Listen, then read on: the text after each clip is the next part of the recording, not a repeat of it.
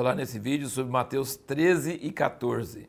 Mateus 13 tem uma grande coletânea de parábolas de Jesus. E essas parábolas são de um valor inestimável, muito melhor do que ele ficasse dando um ensino didático. São historinhas, e essas historinhas pregam na nossa memória.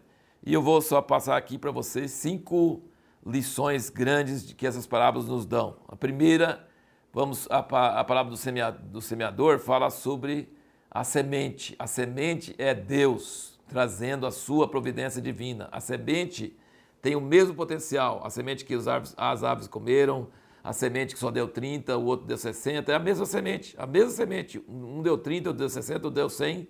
Outra foi em terreno pedregoso e cresceu só um pouquinho, secou. Outro ficou nos espinhos, não deu nada. Mas é a mesma semente. A providência de Deus é a mesma. A palavra do Evangelho é a mesma. Mas tem uma outra coisa. Qual é a resposta humana? Que é a terra. Dependendo da terra onde a semente cai, ele vai dar fruto, vai dar pouco fruto, vai dar muito fruto. Então sempre tem a providência divina e a resposta humana. O segundo princípio, que existe um crescimento exponencial do reino de Deus. Ele começa pequenininho, uma semente de mostarda, um pouquinho de fermento que a mulher jogou na massa, uma sementinha que deu 30, 60 ou 100.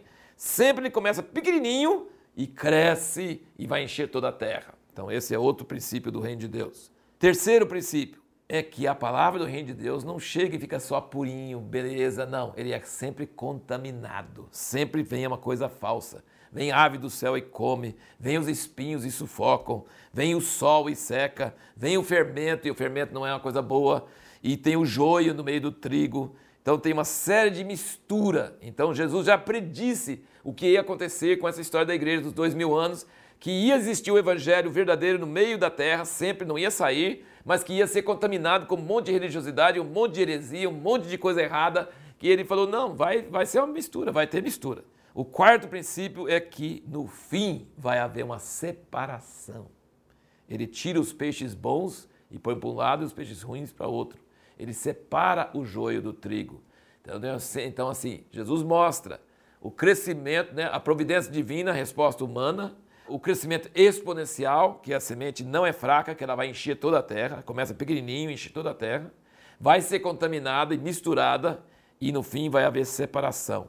E o quinto princípio é que ele é tão precioso, que é o tesouro escondido ou a pérola de grande valor, que quando você acha você vende tudo para ficar com ele. Ele é tão apaixonante.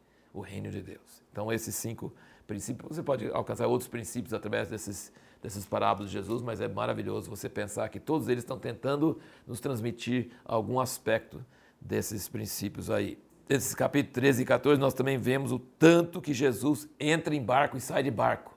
Ou seja, o Mar da Galileia e os seus arredores é o cenário de grande parte dos acontecimentos dos evangelhos. Por isso que é tão emocionante quando a gente vai em Israel e fica lá no Mar da Galileia, porque é ali mesmo, naquelas redondezas, que Jesus fazia a maior parte de seus milagres. Olha aqui, por exemplo, diz aqui no capítulo 13, versículo 1, diz, no mesmo dia, tendo Jesus saído de casa, sentou-se à beira do mar, reuniram-se ali grandes multidões, de modo que entrou num barco e se sentou, e todo o povo estava em pé na praia. Daí você vê o 14, versículo 13. Jesus, ouvindo isso, retirou-se dali num barco para um lugar deserto. Versículo 14: Ele, ao desembarcar, viu uma grande multidão, e, compadecendo-se dela, curou seus enfermos. Versículo 22, logo em seguida obrigou seus discípulos a entrar no barco e passar diante dele para o outro lado. Então você vê que o, mar da Galileia, e ele entrando em barco, saindo de barco o tempo todo, todos os acontecimentos, ele está entrando em barco, pregando no barco, saindo do barco, né, barco e atravessando o mar e tal, e o pessoal, a multidão dando uma volta no mar, aquela coisa toda. Agora, olha que coisa interessante, que Jesus tinha foco porque quando ele ouviu que João Batista tinha morrido, sido morto, diz aqui, ó, versículo 12 do 14. Então vieram seus discípulos, levaram o corpo sepultado e foram anunciá-lo a Jesus. Jesus, ouvindo isso, retirou-se dali no barco para um lugar deserto à parte. Sabe? Ele queria orar, ele queria falar com o pai dele. Mas as multidões viram ele saindo e chegaram lá primeiro.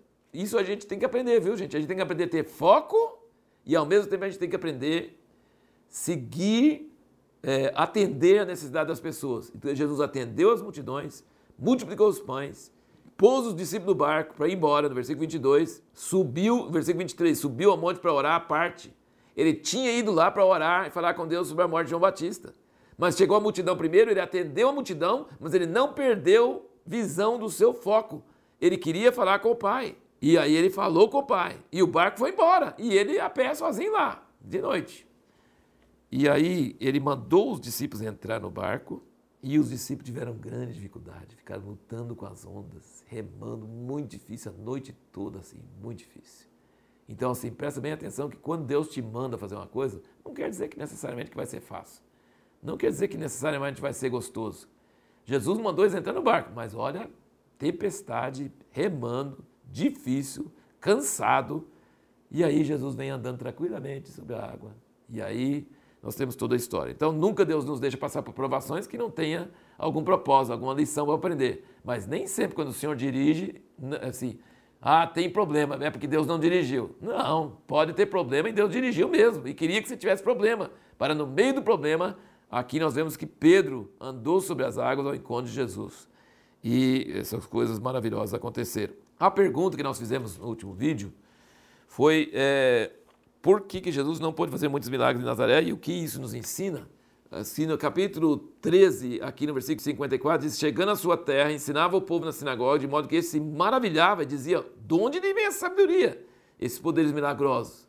Não é este o filho do carpinteiro? Não se chama sua mãe Maria e seus irmãos Tiago, José, Simão e Judas? E não estão entre nós todas as suas irmãs? De onde lhe vem, pois, tudo isso? e escandalizavam-se dele. Jesus, porém, lhes disse: Um profeta não fica sem honra, senão na sua terra e na sua própria casa. E não fez ali muitos milagres por causa da incredulidade deles. A pergunta é: por que, que Jesus não conseguiu fazer muitos milagres em Nazaré? E o que isso nos ensina? Conhecer segundo a carne e saber dar relatório de tudo. Ah, ele é carpinteiro, o nome de sua mãe é Maria, o nome de seus irmãos, suas irmãs. Isso isso atrapalha. Quando você não conhece segundo a carne, você recebe sem filtro. Mas quando a pessoa vem, oh, como ele tem isso? Imagina, como é que ele pode ser tão melhor que nós? Cresceu entre nós, trabalhou entre nós, era comum igual um de nós. Escandalizavam-se dele. Quer dizer, a, o conhecimento segundo a carne, natural, nos atrapalha de ver o mover de Deus. Nos faz ser incrédulos. E o próprio Deus não consegue fazer nada num ambiente de incredulidade. Por isso que a gente precisa tomar muito cuidado, que às vezes Deus coloca pessoas na nossa igreja, na nossa família, nossos amigos, que têm dons de Deus maravilhosos, mas porque nós temos incredulidade, porque nós conhecemos Ele segundo a carne, a gente não crê que Deus pode usar eles na nossa vida. E aí Deus não usa mesmo. Porque Deus não consegue agir assim. Deus poderia fazer tudo, né? Mas diz que Jesus não fez ali muitos milagres por causa da incredulidade deles. Então, assim, o próprio Deus presente na cidade não fez muitos milagres por causa da incredulidade. E de onde veio a incredulidade? De conhecer segundo a carne. Então, quando nós permitimos que o conhecimento natural nos segue e nós ficamos assim só esperando a pessoa aquilo que ele já fez no passado, nós não cremos que Deus pode usar aquela pessoa de uma forma sobrenatural, nós travamos o mover de Deus e Deus não consegue agir. É essa lição que nós podemos tirar disso aí. E nós vamos continuar com esse mesmo sentido nossa pergunta para o próximo vídeo. O que mais nos impede de ter fé?